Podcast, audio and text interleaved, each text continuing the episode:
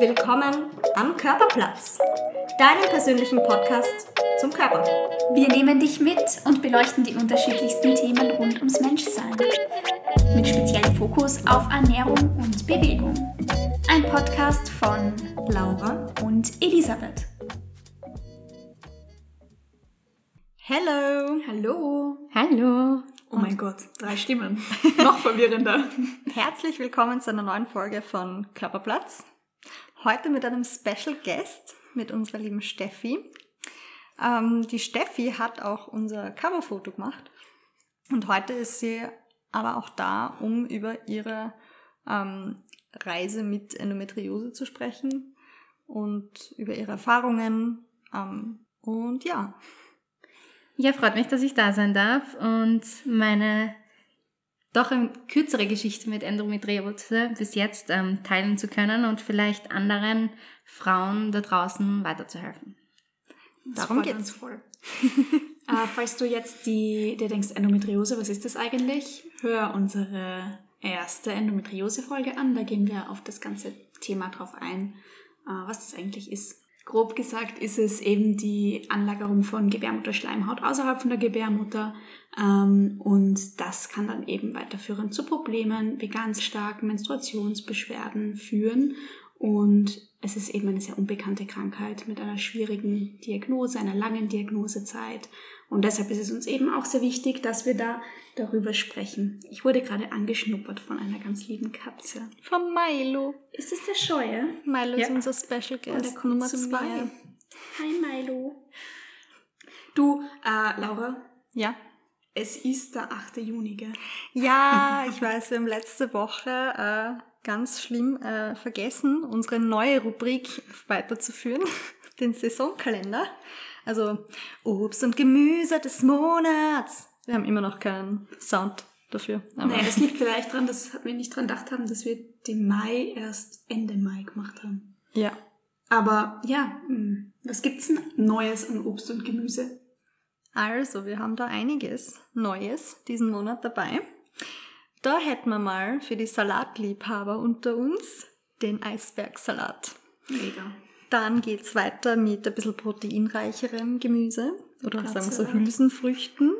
ja, Blattsalat Davon schrumpft ja bekanntlich der Bizeps. oder so. Äh, mit Bohnen, Fisolen und Erbsen. Und dann äh, für auch die Steffi vor allem und mich Brokkoli. Brokkoli-Liebe. Ja, Fenchel. Dann Sachen, die du mir nie wegessen wirst. Gurken, Salatgurken. Na, na, echt, alles esse ich dir weg. Nur keine Salatgurken. Ich habe heute überlegt, ob ich ein Gurkenpflänzchen kaufen soll. ist dann mein eigenes. Ja, gern kannst machen. Vielleicht lasse ich sie vertrocknen.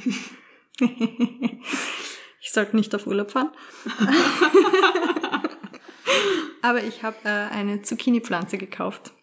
Ja, also Zucchini ist jetzt auch wieder, Ja. also hat auch wieder Saison. Dann hätten wir sämtliche Kohlarten, Paprika, zum Spinat gesellt sich der Mangold und Tomaten. Und Obst. Zum Obst Kirschen. Mal Kirschen singen. Aber die, die kommen jetzt erst, oder? Ja, die sind so Mitte bis Ende Juni. Es gibt schon frühere auch, aber Sehr Die gut. heimischen starten jetzt dann. Und dann hätten wir auch Himbeeren, die jetzt anfangen.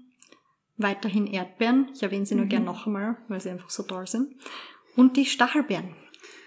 Beeren sind generell. Jetzt kommt die Zeit, wo man nicht mehr Tiefkühlbeeren essen muss. Ich meine, kann schon, aber frische Beeren haben schon echt was. Ja. Was ist deine Lieblingsbeere?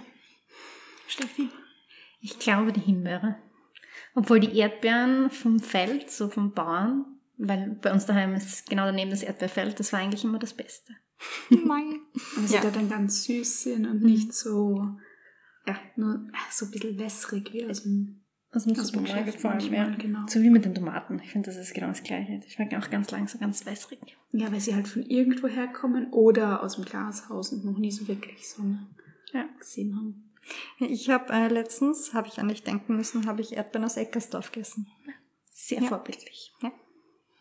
Also die Steffi kommt ursprünglich aus Eckersdorf. Um das kurz zu erwähnen. Für die Superbrains, die haben es schon vorher verstanden. Das größte Hut in der Graz-Umgebung. Ja. Ja.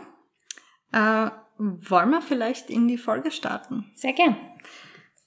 Dann haben wir uns auch ein paar Fragen überlegt. Mhm. Magst du vielleicht ganz zum Einstieg einmal erzählen, so ganz grob, wie das bei dir war mit der Endometriose und ob du vorher vielleicht schon davon gehört hast? Also ich habe davor keine Ahnung gehabt, was Endometriose ist. Bei mir hat das Ganze so begonnen, dass ich links ähm, bei der, beim linken Eierstock eigentlich so eine Art Ziehen erlebt habe. Und ich habe zuerst gedacht, dass das einfach nur, also es war sehr stark, wenn ich meine Tage gehabt habe. Und es hat dann aber auch angehalten. Dann haben wir gegoogelt und dann steht, du könntest schwanger sein. Oh Gott, schwanger. Ich war nicht schwanger. Jetzt bin ich aber schwanger. Ja. ähm, und dann bin ich zu Frauenärzten, weil das, das, dieses Stechen und Ziehen einfach nicht weggegangen ist. Und dann hat sie mir gesagt, dass ich dort eine Zyste habe, ähm, dass die Zyste aber relativ klein ist. Also ich glaube, sie hat so zweieinhalb Zentimeter gehabt und sie hat gesagt, wir beobachten das jetzt über die nächsten drei, vier Monate. Ich soll dann wiederkommen, soll schauen, wie sich der Schmerz entwickelt. Ähm, und da hat sie das erste Mal das Wort Endometriose in den Mund genommen. Mhm. Und da habe ich dann natürlich angefangen, da ein bisschen nachzulesen, was ist das. Ähm, ja, wie gesagt, überhaupt keine Ahnung von dem Thema gehabt und bin dann erst so richtig eingetaucht und ja, so damit in Berührung kommen. Und du hast dich ja dann auch ähm, wirklich viel mit dem Thema auseinandergesetzt und ich kann mich noch erinnern, da haben wir drüber gesprochen, wo du überlegt hast, ob du das auch auf Instagram preisgeben sollst. Und du hast dich dann dafür entschieden, weil du ja auch anderen Frauen dabei helfen möchtest, drüber zu reden, weil eben auch du das ja vorher nicht wusstest und nicht kanntest. Voll.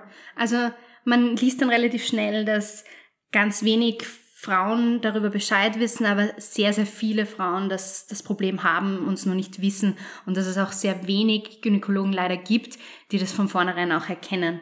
Und das habe ich einfach so dramatisch gefunden, dass ich gesagt habe, ich möchte unbedingt meine auch relativ kurze Geschichte, weil es gibt einfach Frauen, die das ab dem ersten Tag ihrer Regelblutung bis, weiß ich nicht, mitnehmen in die 30er und erst dann draufkommen.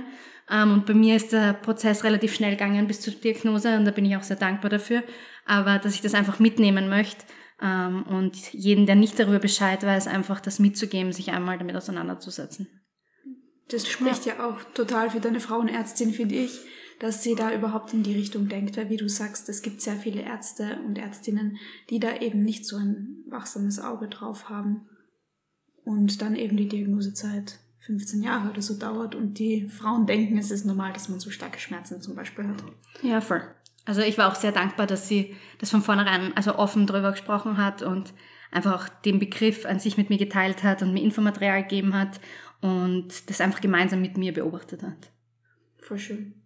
Ja, weil durchschnittlich, wie wir auch schon in der anderen Folge besprochen haben, dauert ja die Diagnosezeit so zwischen sieben und zehn Jahren. Genau, ja. Und ja, ähm, wie ist es dir persönlich ergangen, wie du die Diagnose erhalten hast? Was hast du dir dafür Gedanken gemacht? Weil das hat ja auch ähm, mit äh, deinem Kinderwunsch dann auch was zu tun gehabt.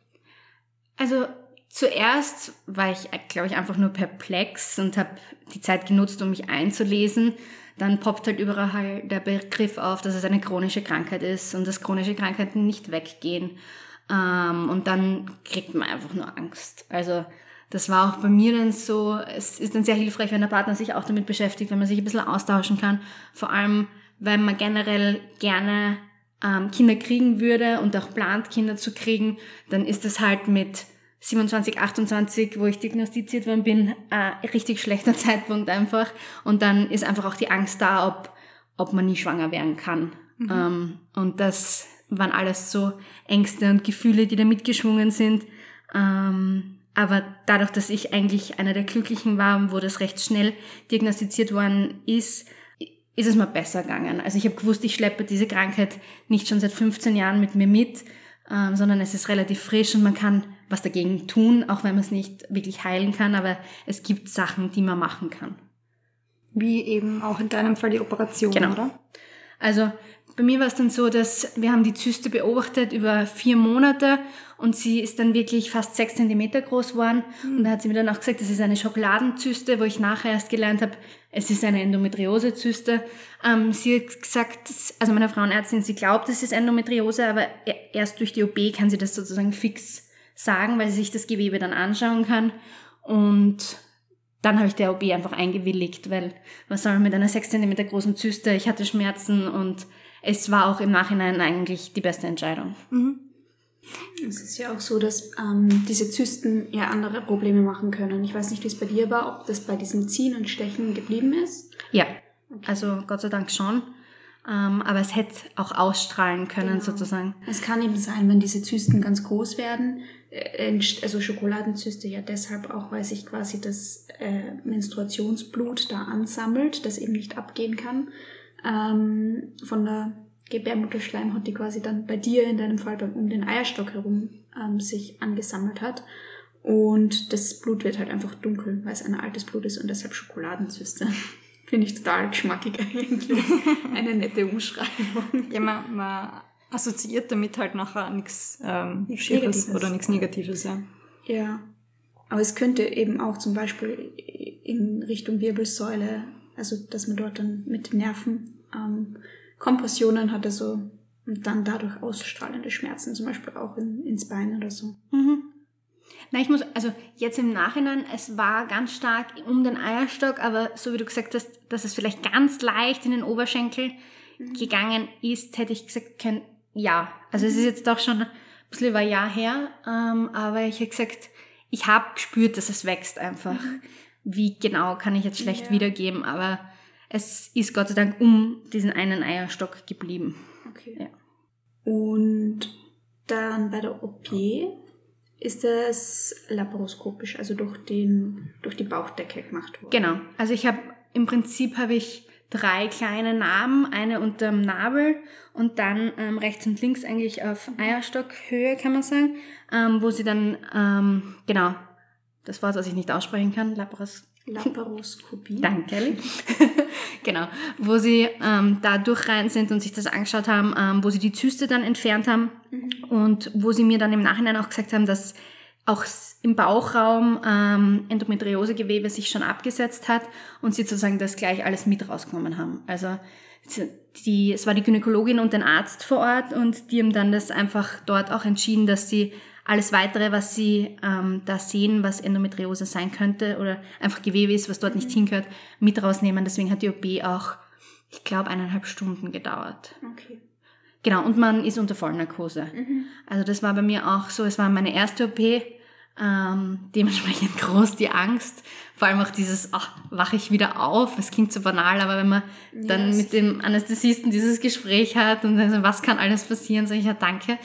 Aber es ist Gott sei Dank alles gut gegangen und ich war froh, dass die Ärzte oder vor allem auch meine Gyn- Gynäkologin so gehandelt hat, einfach und auch so schnell, weil sie danach auch zu mir gekommen ist und gesagt hat, der Eierstock schaut gut aus, das ist schon mal das Erste, wenn du denkst, wenn da zu viel um ist, müssen sie was mit rausnehmen.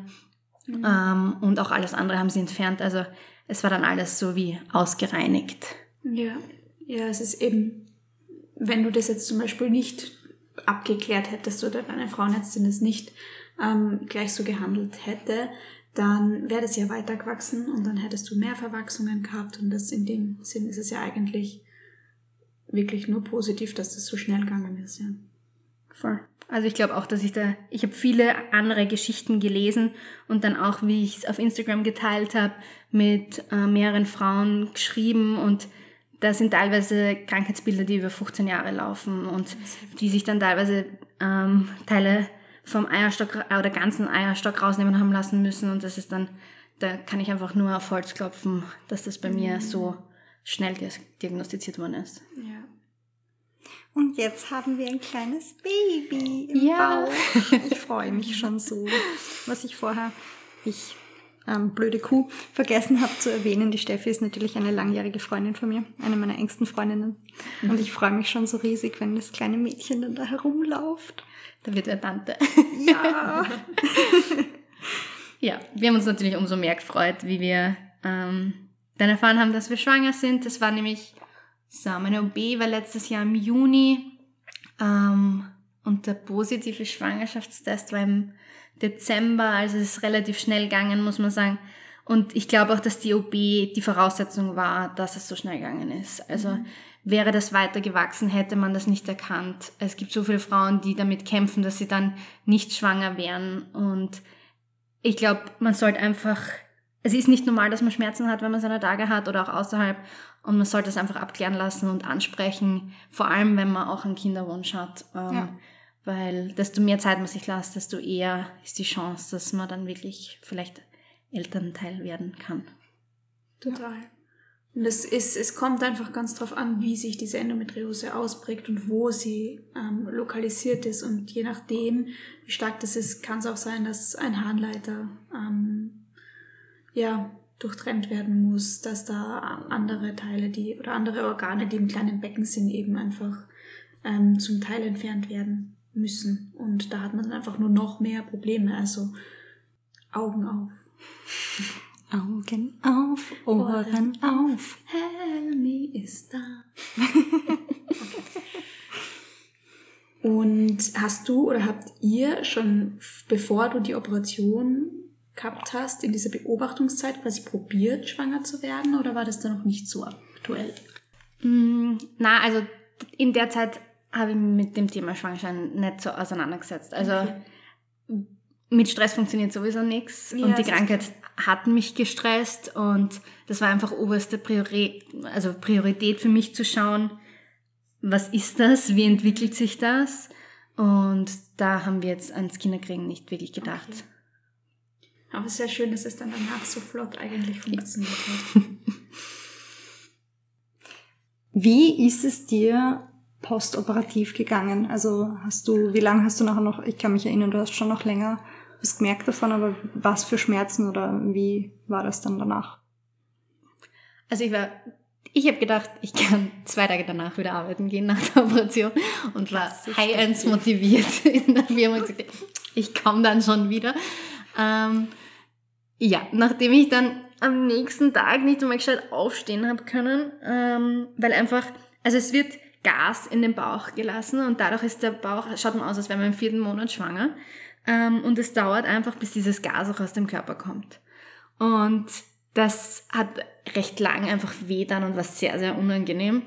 Und mein Kreislauf war sowieso sehr am Boden und deswegen ähm, hat es einfach ein bisschen gedauert, bis ich mich von dieser Operation erholt habe. Also ich war eine Woche im Krankenstand und dann bin ich es recht langsam wieder angegangen mit dem Arbeiten und so auch, weil jeglicher Stress dem einfach nicht geholfen hat. Ähm, aber diese, dieses Ziehen ähm, beim Eierstock und so, das war einfach komplett weg. Also es waren wirklich so, diese, dein Körper muss sich von einer ähm, Vollnarkose, von einer OP erholen. Ähm, vor allem im Bauchraum. Ich hatte dann auch um einen, ähm, um einen Nabel, war ich sehr blau ähm, durch, durch einfach Die Laparoskopie. Danke. ähm, und das hat einfach sehr Zeit braucht. Also ich sag, auch Sport solltest du dann, ich glaube, es waren fast zwei bis drei Monate, raten sie dir, dass du wenig machst. Also ein Monat einmal gar nichts und dann langsam wieder anfängst. Ähm, und ja, die Zeit, finde ich, muss man seinem Körper einfach geben. Weil es ist eine OP und es ist nach wie vor eine chronische Krankheit und die ist nicht weg. Ähm, auch durch die Schwangerschaft ist sie nicht weg. Ähm, und genau. Aber kann sich's, da bist du Ellie eher Expertin, jetzt kann sich's durch die, Versch äh, durch die Verschwangerschaft, ja, durch die Schwangerschaft äh, verbessern oder ändern? Kann das irgendwas Ja. auslösen? Ja, also es kann sich auf jeden Fall verändern. Es sagen auch oder es beschreiben auch einige Frauen, dass es nach der Schwangerschaft weg ist, also dass es auf dem Stand bleibt. Man weiß nicht ganz genau, warum das ist, aber man vermutet eben durch einen hormonellen, durch die hormonelle Umstellung, weil eben Endometriose ganz oft mit einem, äh, mit einem erhöhten Östrogen quasi zusammengeht. Und wenn sich das alles in der Schwangerschaft umstellt und in der Stillzeit noch siebenmal verändert ungefähr, dann kann es sein, dass das sich positiv äußert. Es gibt aber auch Fälle, wo Frauen wirklich erst ähm, nach schon nach, nach Schwangerschaften ähm, erst eine Diagnose Endometriose kriegen. Es kann auch vorkommen, dass man ähm, na, also in der Menopause, sprich wenn man schon gar nicht mehr in, in also seine Tage hat, dass man da dann noch eine Diagnose von einer Endometriose bekommt, die einfach nie erkannt worden ist. Ähm, wo man dann plötzlich quasi sekundäre Probleme hat. Also sprich, die Frau hat dann zum Beispiel ähm, Störungen bei der Harn, beim Harnlassen Und dann kommt man drauf, dass, ähm, dass da Verwachsungen im kleinen Becken um Harnleiter und Co. passiert sind schon früher, die eben noch da sind, aber es gibt ja auch Endometrioseverläufe, die nicht mit starken Schmerzen einhergehen und die Frau das vielleicht nicht merkt oder ähm, einfach auch das immer ertragen hat. Weil man, muss man sagen, auch erst in den letzten Jahren wirklich das ja bekannter wird, auch so im, ich sage jetzt mal, normalen Umkreis. Ja, auch Nicht nur so, ich meine, geforscht wird schon länger, aber dass es einfach auch in, in die Gesellschaft kommt. Mhm. Weil noch mehr drüber gesprochen wird. Genau. Ja. Ist auch der Sinn hinter unseren Folgen zum Thema. Keine Ja. Tabus. Keine Tabus. Ah ja, wir nehmen unser Intro auch neu auf. Ja, wir müssen, wir müssen einen Jingle auch noch aufnehmen. Unseren Jingle, unser Intro. Wenn wir nachher das zweite Mikro haben, da Ja, könnt ihr euch festhalten. Das wird da äh, Qualität Irgendwann haben. gibt's dann so einen, so einen, wie heißt das, wenn du so rechts und links einmal auf dem rechten Ohr sprichst und du auf dem linken Ohr dieses Splitted Sound Split. Ja, man merkt, ich kenne mich nicht aus mit Technik. Same here. Aber dass wir einen Podcast machen. du, es gibt YouTube. Mhm. Man kann sich weiterbilden über YouTube. Ähm, ja, gescheit. aber ab der nächsten slash übernächsten Folge, je nachdem, wann das Mikro dann kommt und wann wir ähm, gelernt haben, uns mit dieser Technik, mit diesem weiteren Ausbau unseren technischen Gegebenheiten auskennen, dann ähm, ja, wird sich die Tonqualität auf jeden Fall noch mehr verbessern. Genau. So viel dazu.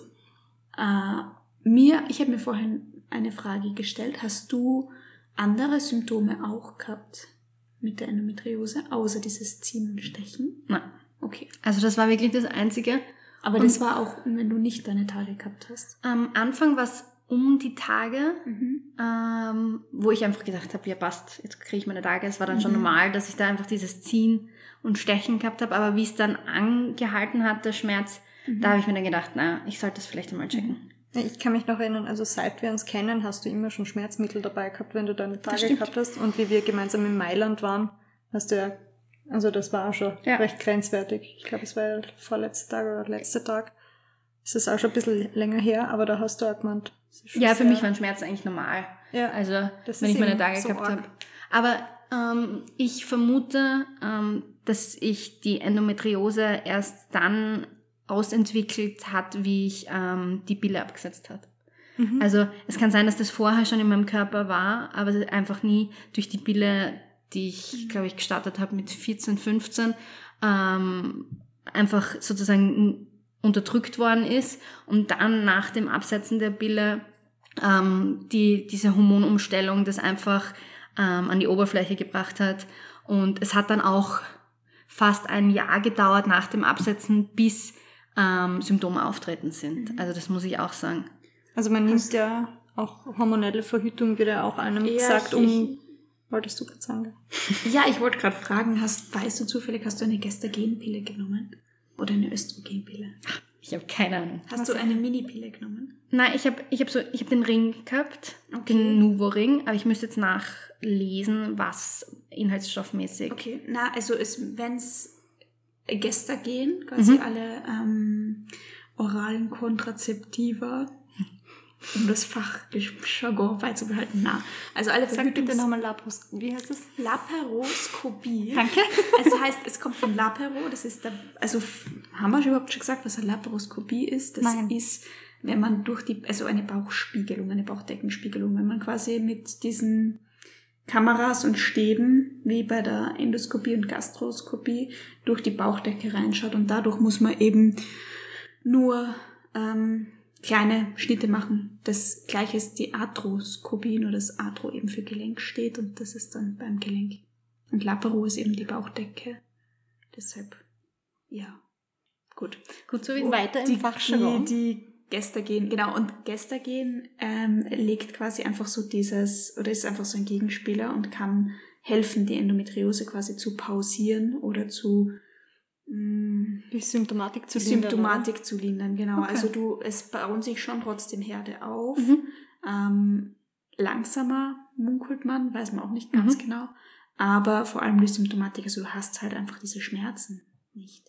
Und deshalb kann es sein, dass du eben das schon langsam aufgebaut hast, gerade wenn du sagst, okay, auch offen im Bauchfell, also auch, dass du auch diese peritoneale Form von Endometriose hast, da baut sich das ja immer wieder auf und deshalb passt es zusammen, dass du sagst, du hast immer schon Schmerzen gehabt oder dann macht es Sinn. Ja, also die Schmerzen sind auf jeden Fall durch die Pille damals besser geworden, Mhm. ähm, aber genau, also weg Ja. waren die auf keinen Fall. Es ist ja auch so ein, ein gewisser Grundschmerz bei, also so kurze Regelschmerzen, das ist ja auch normal. Das, es, es zieht sich einfach die Gebärmutter auch zusammen. Ähm, aber so wirkt, und manchmal sind auch mehr Krämpfe. Das muss auch nicht bedeuten, dass man Endometriose hat. Das kann auch andere Ursachen haben. Ähm, aber eben so diese enormen Schmerzen, wo man sich gar nicht mehr auskennt von und hinten. Das ist nicht normal. Und das sollte man eben, wie du schon gesagt hast, auf jeden Fall abklären lassen. Und auch äh, den Mut nicht verlieren, wenn es länger dauert. Weil, wie Genau. wir eben auch in der anderen Folge drüber geredet haben, oder auch in der schon, es kann halt, es ist nicht jeder Arzt gleich ähm, darauf spezialisiert oder weiß gleich viel drüber. Und ja, also die Ärzterally kann auch in schlechteren Fällen länger dauern.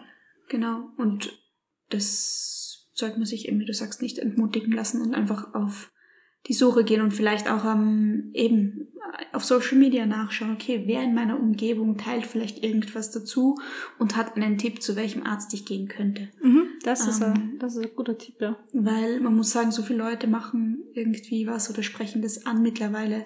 Und natürlich, wenn das jetzt vielleicht, ähm, selbst wenn es jetzt niemand aus Graz ist, wir kommen uns aus Graz und wir würden deine Instagram-Seite jetzt nicht finden, dann würde man wahrscheinlich irgendjemanden im Internet finden, der dann über sieben Ecken seine, ähm, seine Frauenärztin oder seinen Frauenarzt darauf ansprechen könnte und sagen könnte, Ma, ich hätte eine Frage, eine Freundin, Bekannte von mir, die wohnt dort und dort und die denkt auch in Richtung Endometriose. Gibt es da vielleicht irgendjemanden, den Sie empfehlen können?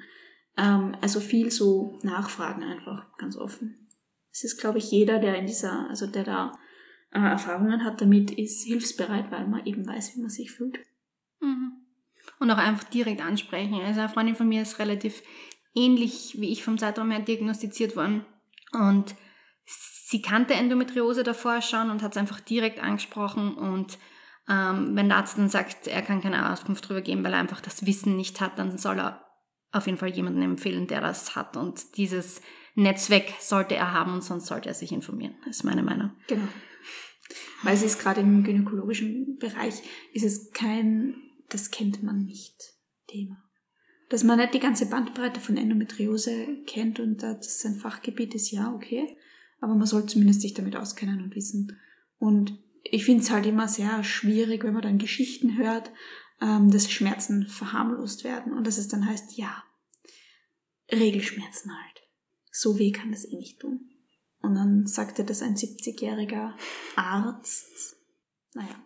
Aber es gibt leider auch genug Frauen, die es Ja. runterspielen. Ja. Also das habe ich auch schon gehört ähm, von mehreren, die ihre Geschichte mit mir geteilt haben und das ist, ähm, ja, wenn es von einem Mann kommt, doppelt so schlimm, aber auch wenn, wenn Frauen diese Position einfach hinter dem eigenen Geschlecht nicht einnehmen, finde ich das eigentlich auch sehr schrecklich. ja. Aber auch wenn sie selber nicht davon betroffen sind Genau. und sich mit den Schmerzen nicht identifizieren können. Ich zum Beispiel weiß auch, dass ich davon nicht betroffen bin und trotzdem finde ich es einfach irrsinnig wichtig, dass man da aufklärt und dass es ähm, einfach den Weg bis zur Diagnose oder zur Besserung einfach, dass man den versch wie sagt man da? Verkürzt. verkürzt, ich wollte sagen verschnellern. halt, halt habe ich es mit Verschwangerschaft, verschnellern. Das ist fair. Meine neue. Lieblingsvorsilbe. Versprechen, ja. Na, aber das ist einfach irrsinnig wichtig, wenn man vor Schmerzen und vor generell einer Krankheit irgendwo schützen kann. Und es gibt auch echt einige gute Bücher und auch Podcasts, ähm, die man sicher auch verlinken kann unter eurem. Ja. ähm, die ich sehr empfehlen und ans Herz legen kann. Also ich habe auch versucht, nicht alles zu lesen, weil das einfach auch irgendwann nicht mehr gesund ist, aber so zwei, drei Bücher einfach von Betroffenen ähm, oder eben Podcasts wie der hier, der dazu aufklärt und vielleicht dann auch Interviews ähm, gibt, ähm, gibt es doch ein paar und das sich einfach darüber zu informieren ist sehr, sehr wichtig Und was ich auch äh, mitbekommen habe, ist, dass viele Angst haben vor einer Operation. Also ist die Operation die richtige Entscheidung? Ja, nein. Ähm, das kann einem natürlich keiner abnehmen. Ähm, ich habe damals nicht mal überlegt, Nein zu sagen, weil ich meiner Frauenärztin so vertraut habe und weil ich gewusst habe, da ist was sechs Zentimeter Großes in mir, was ich anders nicht wegbekomme. Beziehungsweise eine Möglichkeit wäre gewesen, dass ich die Pille wieder anfange, was für mich damals aber nicht in Frage gekommen ist, weil allein die Pille abzusetzen hat mein Körper extrem mitgenommen. Ähm, und deswegen sich einfach viel informieren und nachfragen. Man muss, also man muss nicht immer gleich unter den OP-Tisch. Für mich war es die richtige Entscheidung, aber man sollte sich Zeit lassen mit der Entscheidung einfach und sich dann einfach sicher dabei fühlen.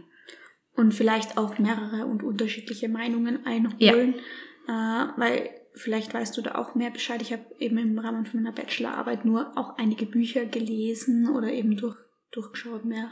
Ist da was Interessantes für mich dabei? ähm, und das, da sieht man einfach, dass ganz viel ähm, auch mit Ernährung, ähm, dass einfach Frauen äh, berichten, was ihnen geholfen hat, was für Sportarten, gerade um so ein bisschen diesen Schmerz und die Symptomatiken zu lindern. Wenn ich sage, okay, ich möchte jetzt noch nicht operieren oder es ist nichts für mich, diese Operation. Man muss ja auch sagen, es ist nicht immer mit einer Laparoskopie ähm, getan. Es kommt drauf an, es kann, wenn das eine sehr starke Endometrioseform ist, dann ist es wirklich eine, eine große Operation, wo viele Disziplinen dabei sind, weil da weiß der Gynäkologe zwar, was die Endometriose ist und wo jetzt da wie Endometrioseherde sind, aber wenn da jetzt die Harnleiter oder der Darm betroffen sind, dann schnipselt da nicht der Gynäkologe oder die Gynäkologin dran herum, sondern eben der Darmspezialist oder der Urologe, also der Harnspezialist. um im Fachjargon zu bleiben. Genau.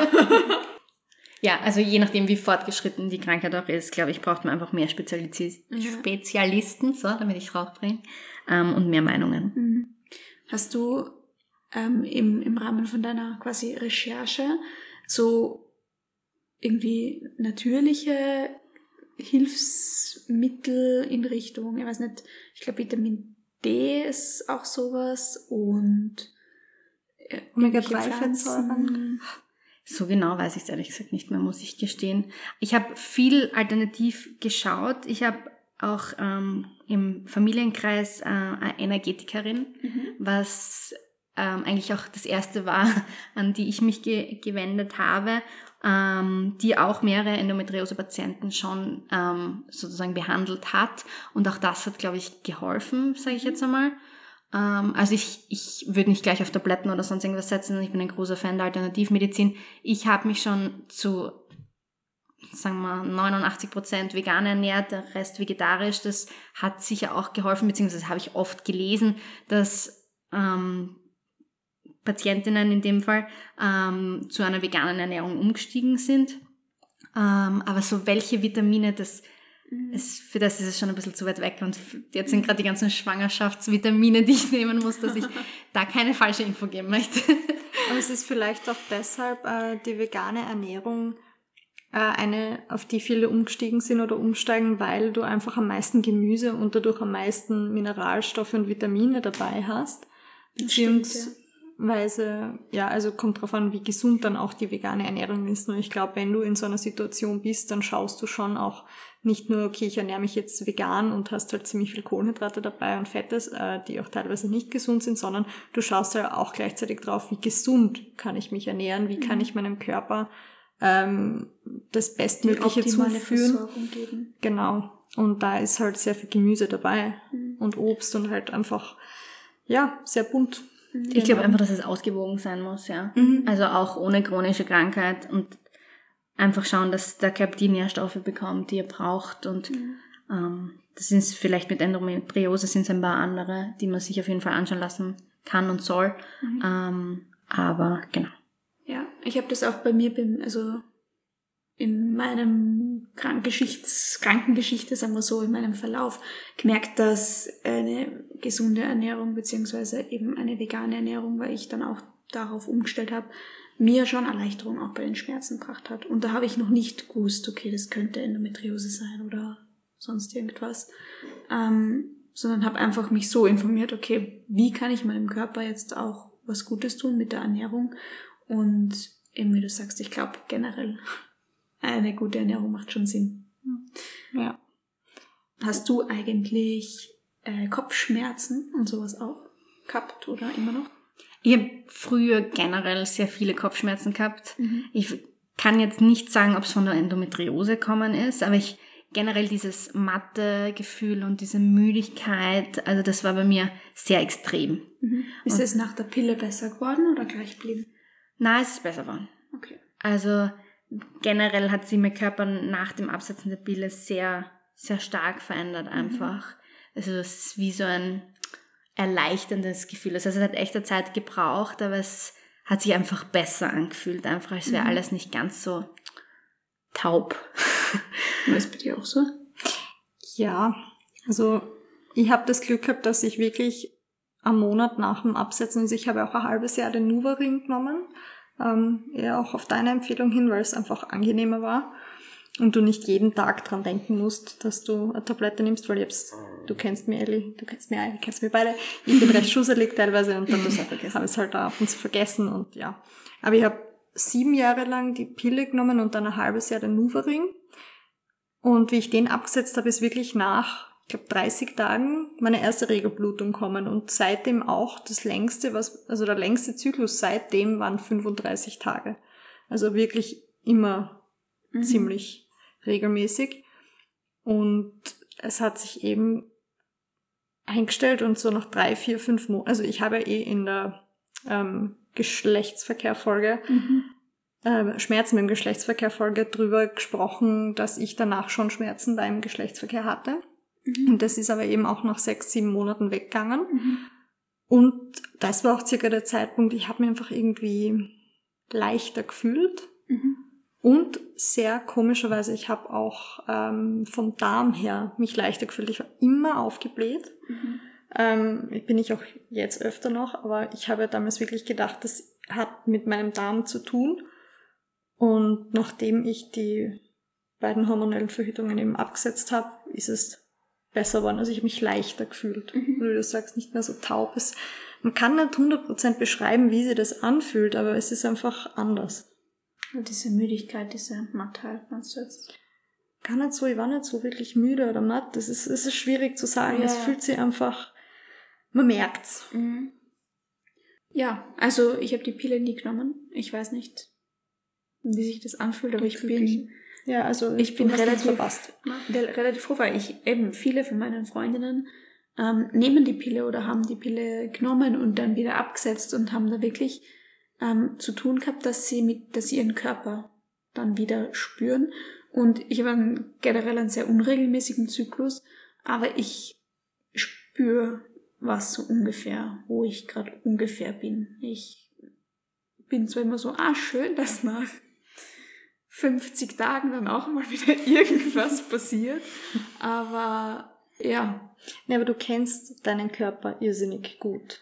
Und ich glaube, äh, wenn man die Pille recht lange nimmt und dadurch auch keinen Eisprung hat, dann hat man wirklich dieses Auf und Ab im Zyklus nicht wirklich so intus und merkt es auch gar nicht. Ich, ich meine, wir haben ja too much information gibt's nicht mehr.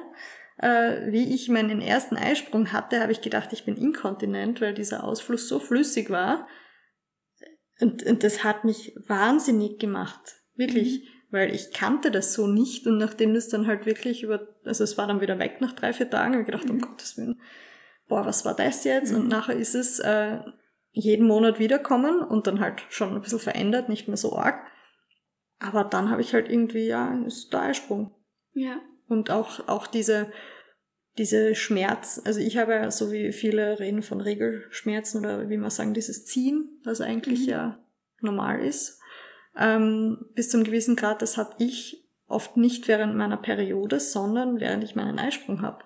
Aber dann auch teilweise wirklich schon so, dass ich sagen könnte, boah, ich tut schon gut weh. Und das ist halt was, wo, wenn du die Pille nimmst, du kriegst halt diese, diese Gemütszustände oder diese Phasen, glaube ich, gar nicht so arg mit, weil du auch keine wirkliche PMS und hast, weil du auch keine wirkliche tatsächliche Periode stattfindet. genau. Aber man gewöhnt sich an das Regelmäßige. Also schon, ja. das ist, man weiß meist am Tag genau passt, das, das passiert jetzt. Und wenn man es dann absetzt, so wie bei mir, also ich habe fast bis ein Jahr hin darauf gewartet, dass sich mein Zyklus normalisiert. Mhm. Und wenn man dann doch ein bisschen ans Kinderkriegen und so denkt, dann braucht man diesen normalen Zyklus, damit man da irgendwas planen kann.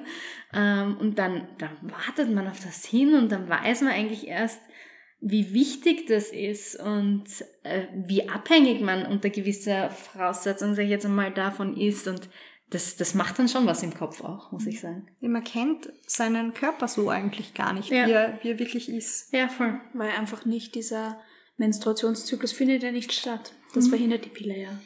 Ähm, falls du Boah, heute, das ist jetzt die zweite, zweite Verweis auf eine andere Folge von uns. ähm, wir haben auch eine Folge zum Menstruationszyklus. Die ist auch super.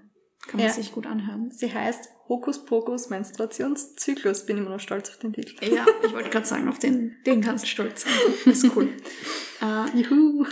Na eben. Und es ist, es ist eben wichtig, dass man seinen Körper kennt. Und ich möchte die, die Pille nicht verteufeln, weil eben zum Beispiel, wenn wir jetzt wieder auf die Symptombehandlung bei, äh, bei der Endometriose oder auch bei PCOS oft macht Sinn, ähm, auch eine Pille zu nehmen.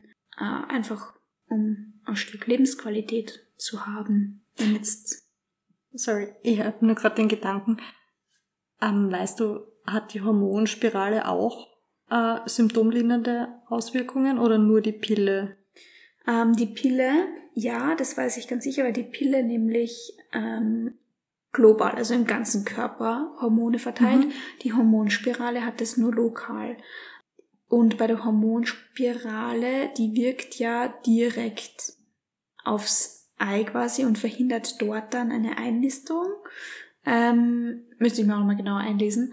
Aber ich glaube nicht, dass das eine, also dass die Hormonspirale was verändert, weil sie ja mit Hormonen, die quasi lokal wirken, eine Einnistung ähm, verhindert. Okay. Und die Pille, die verändert ja wirklich den, den gesamten ähm. Hormon, Hormonspiegel in deinem Blut quasi. Da kommt es ja dann gar nicht so zu diesen, zu den ganzen Phasen. Mhm. Also ich würde sagen, nein. Okay. Laienwissen. Ich hatte noch eine sehr, sehr, sehr, sehr, sehr, sehr wichtige Frage an dich, Steffi. Die wäre. Wie geht's dir jetzt? Sehr gut. ähm, die Endometriose ist jetzt bei mir so ein bisschen wie pausiert, kann man sagen. Also durch die, durch die Schwangerschaftshormone ist das jetzt alles auf Pause. Ähm, und ja, auch in der Schwangerschaft. Also die ersten Monate waren nicht einfach, aber jetzt geht's uns sehr gut, Gott sei Dank. Mein. Das Bauchi. Ich begrüße auch immer die kleine Maus im Bauch zuerst. Ich habe es jetzt sehr lustig gefunden. Es ist die Tür auf, die Laura. Baby. Ich Okay. Sie ist noch nicht einmal da und bekommt mehr Liebe als ich. Ja. Du leugnest, du versuchst es gar nicht zu kaschieren, gell? Nein. ich freue mich einfach so. Nein, die Steffi weiß das nicht. Sie hat es mir auch von Anfang an erlaubt. Ich habe natürlich gefragt, ob ich den Bauch umarmen darf und begrüßen darf. Und wenn es Nein gewesen wäre, dann hätte ich das natürlich auch nicht gemacht. Aber da die Antwort ja war, mache ich das mit Begeisterung. ja. Ja, es macht Menschen wirklich glücklich, wenn sie den Bauch angreifen dürfen. Das lernt man. Ja, weil da ein neues Leben entsteht. Man Ja. spürt die Energie. Ja. voll. Außerdem weiß die Kleine schon, wie viel Blödsinn ich hier lernen werde. Ich habe sie schon gesagt, deshalb. Ja, ich weiß. Sie wird sehr viel Blödsinn lernen. Das ist okay, Blödsinn gehört zum Leben dazu. Also bist du dann die coole Tante. Ich bin die coole Tante dann, ja. Das ist mein Ziel im Leben. Oder die verrückte Tante. Ich glaube, das eine schließt das andere nicht aus. Stimmt. Die coole verrückte Tante. ja. Die fair cool verrückte. Wow. Ich, ich sehe den Folgentitel schon. Unsere neue Lieblingsvorsilbe. Fair. Slash Endometriose Teil 2. fair interviewt. Verinterviewt mit Steffi. Endometriose. Slash Endometriose Teil 2. Naja, ähm, hast du noch was, was dir am Herzen liegt, was du gerne da nach draußen transportieren möchtest? Hm. Ein, vielleicht ein kleiner Appell, dass man sich einfach als Frau, Mädchen, wie auch immer, oder wie alt man auch immer ist, mit seinem Körper anfängt zu beschäftigen. Also ich habe das auch ganz spät gemacht. Ich habe auch nicht gewusst, wie ein Zyklus funktioniert. Mhm. Ähm, und das sind, glaube ich, einfach so Basisdinge, die man einfach wissen soll, weil es seinen eigenen Körper betrifft. Und dass man sich auch nicht scheut, bei Schmerzen nachzufragen. Dass es Ärzte genau aus den Gründen gibt. Und wenn eine Ärztin oder ein Arzt ähm, gewisse Schmerzen ähm, nicht so ernst nimmt, wie man das gerne hätte, dass man da weiter dran bleibt und sich sozusagen nicht entmutigen lässt oder sich selbst einredet, ja passt, dann bin ich der Fehler sozusagen, weil das ist völliger Bullshit. Ähm, und genau, dass jeder, der Endometriose hat, dem wünsche ich auf jeden Fall viel Mut und jeder, der einen Kinderwunsch hat, dem drücke ich die Daumen, dass es klappt. Ich weiß, wie sehr wir uns gefreut haben, dass es klappt und es kann klappen. Und ja, alles Gute. Ein sehr schöner Abschluss, würde ich sagen. Dankeschön. Und ja. jeder, der Fragen hat, kann sich natürlich gern melden. Wir ähm, geben auch der Steffi ihren Instagram-Namen in die Folgenbeschreibung. Voll, aber ich muss gleich sagen, es ist nicht so viel zur Endometriose oben, weil ich am Anfang, also ich habe geteilt, dass ich Endometriose habe, habe aber meine Follower auf diesen Weg nicht mitgenommen, weil es so viele Accounts gibt, die das schon so gut machen, dass ich da jetzt nicht quer einsteigen wollte. Ähm, und weil auch mein Verlauf für mich ein sehr milder war, einfach weil ich diesen langen Diagnoseprozess einfach nicht hatte, wo ich natürlich sehr froh bin, aber wo ich selbst das Gefühl hatte, ich kann einfach vielleicht nicht so, so mitreden wie andere und deswegen habe ich sozusagen die Bühne den anderen überlassen, ähm, aber gern, es kann jeder fragen, ähm, der Fragen hat und ich freue mich, wenn ich helfen kann. Genau. Also dein Instagram-Account wird unten in die Showbox, wie heißt's? In die Show-Infos mhm.